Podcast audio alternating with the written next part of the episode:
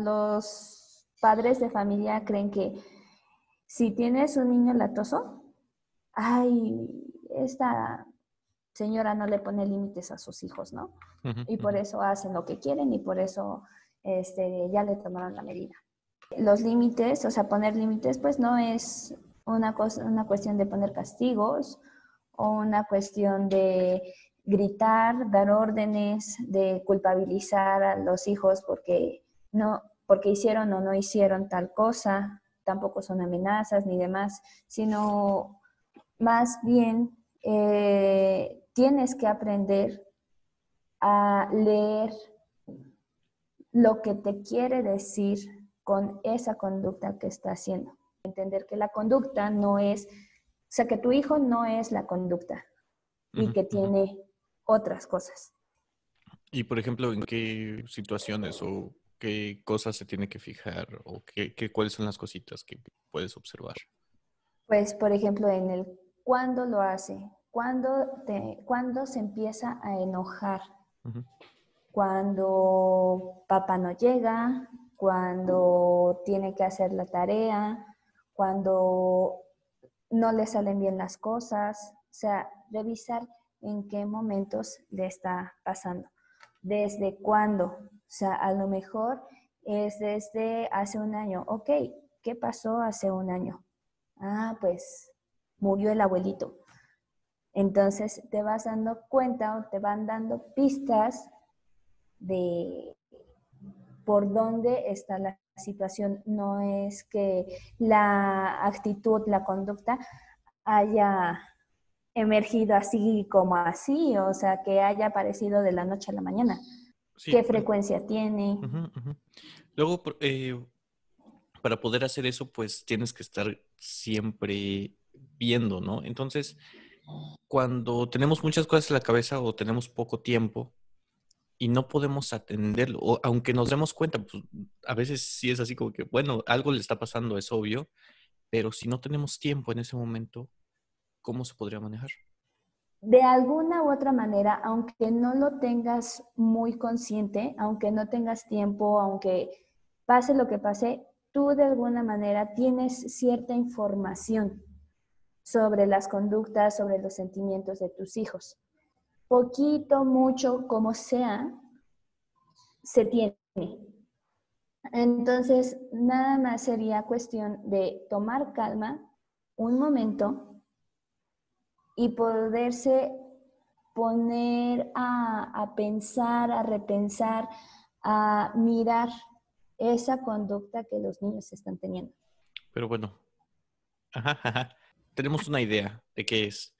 Y entonces, ¿qué sigue? O sea, ya, ya, lo, ya lo sabemos. ¿Y para qué nos sirve esa información? Te sirve para en el momento en el que tenga la crisis, la o una cuestión de problema de conducta, sepas que en realidad no está enojado, sino que está eh, esperando que llegue papá. Ajá. Y entonces tú le puedes acompañar y le puedes decir palabras como, ah, pues ya viene, o ah, si quieres, le, le hacemos una llamada. O sea, reaccionar con esa información que ya tienes te va a ayudar a prevenir y a saber tener mayores elementos para reaccionar en las situaciones donde se pueda presentar eh, la conducta y también para tratar de, ajustarla, porque si tú te das cuenta que en realidad lo que pasa es que está extrañando al abuelito que murió, pues entonces le vas a dar como mayor contención y le vas a permitir que llore y entonces vas a, a permitir que, que diga, no, pues en lugar de darle frases como no llores, le vas a permitir que llore y que exprese esa emoción, porque ya estás conociendo que desde ese momento es que no puede dormir, por ejemplo. Y entonces te das cuenta que a lo mejor se dio cuenta que los, las personas mueren, ¿no? Y eso le está dando miedo, por ejemplo.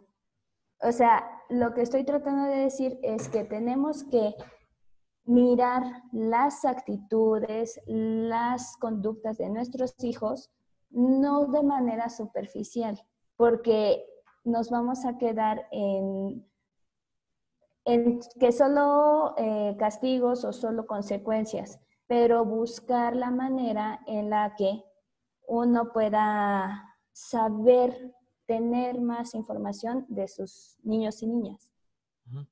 Sí, eh, bueno, a veces lo difícil también es que los niños todavía no conocen cómo expresar ese tipo de cosas, ¿no?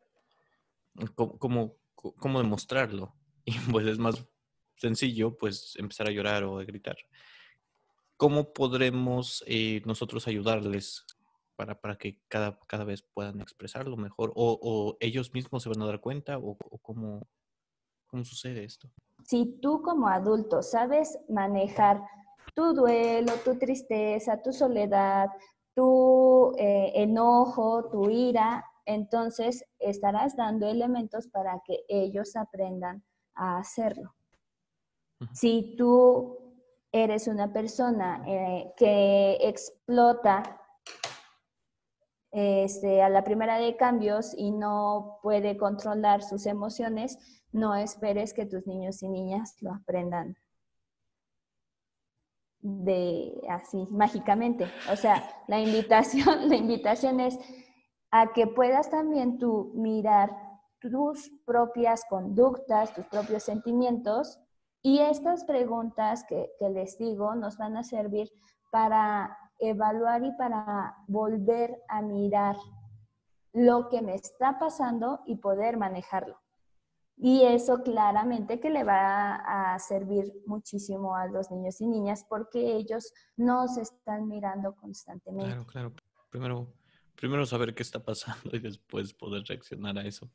Sí, porque si nosotros podemos mirarlo, entonces lo reconocemos y si lo reconocemos, lo aceptamos y si lo aceptamos, podemos manejarlo.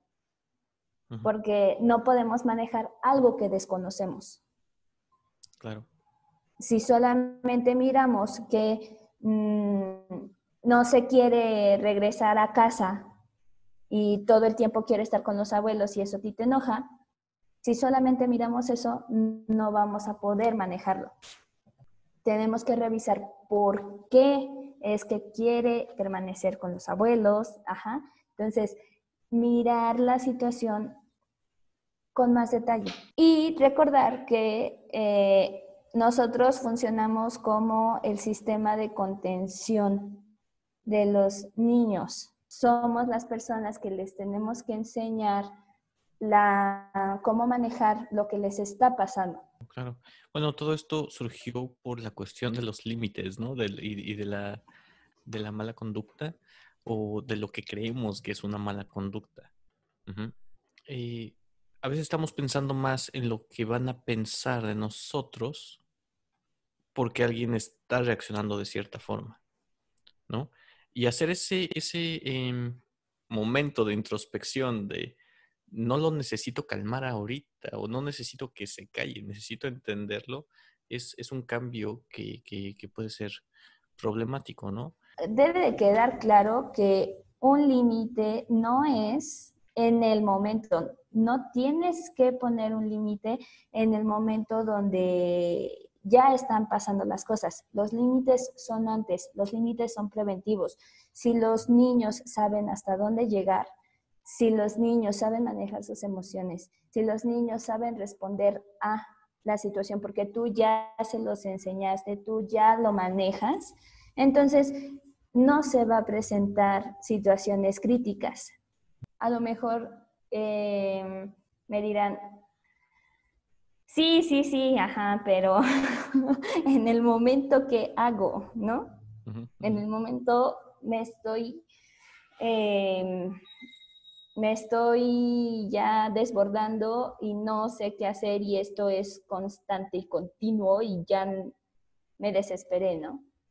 Bueno, la idea sería, uno, toma la información previa para prevenir y para tratar de darle solución desde otro lugar. Dos, toma, toma calma y siempre, siempre ten una actitud de aceptación hacia tus hijos. por mucho que sea difícil para ti, que estés enojado, debes entender que esas emociones y esas sensaciones son tuyas y tú puedes controlarlas. Y si las mezclas, entonces no vas a llegar a ningún lado. Entonces tienes que calmarte. Y esa actitud de aceptación, pues te va a ayudar a separar entre tu hijo y la actitud o la mala conducta que pueda llegar a tener. ¿Sale? Y bueno, tienes que tener un mensaje claro de lo que necesitas y de lo que esperas de tus hijos, porque a veces como adultos somos muy incongruentes. Y entonces decimos, no mientas, pero cuando habla alguien que no queremos hablar, dile que no estoy. Entonces, eso no es congruencia. Tenemos que ser congruentes en nuestra propia vida y en el trato hacia nuestros pequeños. Tanto niños y padres de familia son como un espejo, se reflejan mutuamente. Los niños reflejan con su conducta lo que está pasando en el sistema familiar. Y nosotros como, como adultos también contribuimos para que ese, ese reflejo se dé. Entonces, la invitación es a que uno pueda mirar hacia adentro, mirar lo que le está pasando para poder tener mayores elementos para darle contención a los niños y niñas. Sí, bueno, eso, eso que dices, eh, para mí es, bastante difícil, lo he visto también, incluso familiares míos, ¿no? Que llegan a decir eh, eso mismo, es que los niños son el reflejo de la familia. Y eso, eso como que es un arma de dos filos, ¿no? Te puede dar cierta eh, responsabilidad de, ah, sí, los tengo que hacer cierto tipo de cosas, pero también como externo te da más de decir, ah, es porque algo está mal por ahí, ¿no? Y supongo que en algún momento todos hemos llegado a hacer algún comentario de algo que ni siquiera sabemos qué está pasando. No sé, eres un profesor, tienes un niño ahí adelante, no le puedes tú decir tal cual eh, algo. ¿Cómo podrías manejar los sentimientos de alguien así? Como externo, sí puedes brindarles apoyo, contención, pero desde el respeto desde el saber que están en su propio proceso de aprendizaje y tienen los recursos suficientes para poder generar más soluciones. Es diferente a responder con una crítica o responder con una descalificación. Si nosotros los acompañamos a la familia y nos interesa, ya sea como docente, como familiar, como amigo de la familia, pues podemos eh, fungir como otro sistema de contención y a eso le llamaríamos como redes de apoyo. Ah, no, pues a lo mejor yo con mis hijos apliqué esto, o qué tal sí, ¿no? Pero desde el respeto, no desde la crítica. Y si nosotros ya tenemos esa, esta información de que es valioso eh, buscar desde cuándo tienen esta conducta, en qué lugares, cómo lo hace, eh, para qué lo hace, eh, con qué frecuencia. Ah, bueno, entonces ocupar estas herramientas para compartírselas a, a los padres y madres de familia. Oye, ¿desde cuándo tu hijo está reaccionando así? Y entonces tú ser como un elemento de escucha, un elemento de apoyo, un elemento en el que le vas a, a lo mejor, a compartir algunas de tus herramientas. Esa, esa pregunta fue tramposa en cuestión de, de, lo que queremos lograr es, es, una comunidad educativa, ¿no? Entre, entre papás, entre maestros, entre otros agentes externos como nosotros que llamamos creadores. Y, era eso, más que nada, eh, seguimos en, ese camino de descubrir cómo vamos a hacer este tipo de conversaciones, porque al final somos agentes externos, ¿no? Tratando de, apoyar de alguna forma. Y, y, eso es cierto, no venimos desde la crítica, eso, eso creo que es algo que hemos discutido muchas veces entre nosotros, pero a veces no compartimos tanto en, en videos como este, ¿no? No, no es por criticar o por decir cómo, cómo son las cosas, sino para dar una herramienta más. O... La crítica debilita, el reconocimiento y el respeto da fuerza. Si tú miras con fuerza a los padres y madres de familia, aunque tengan sus dificultades, o sea, que todos tenemos dificultades, pero si tú miras a los padres y madres de familia así, con respeto, entonces ellos toman la fuerza suficiente para colocarse en su lugar de adultos y van a buscar otra alternativa más para poder contener o para poder orientar o acompañar a sus hijos. Creo que eso también ya es más como, mm, no, no sé si decirle cultural, eh, como más una costumbre, el, el, hecho de pensar en eso, ¿no? Está tan, tan repetido que es difícil no salirse de, la crítica, ¿no? O de, ay, mira ese niño, así serán los papás, ¿no? O, ese tipo de pensamientos que a veces, aunque no los digas, pasan por ahí. Y no sé, o sea, hasta, hasta que no tienes la situación tú mismo, supongo, es, es difícil, es difícil entender realmente.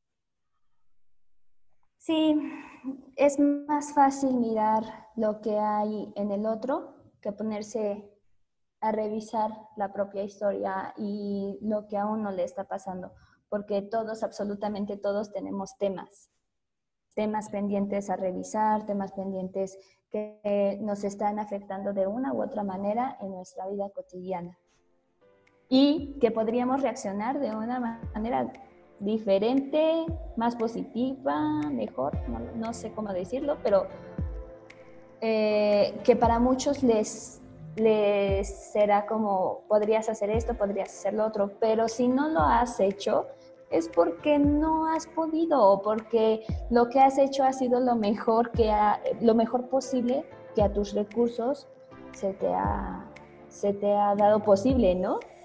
Entonces, y lo mismo que vive uno, lo viven los otros. Entonces, la crítica pues no, no nos va a llevar a ningún lado. Sí, pues esperemos que haya más espacios de diálogo como este y también esperemos que haya más eh, papás que se animen a colaborar con nosotros y que esperemos en algún momento quieran hacerlo de manera pública también.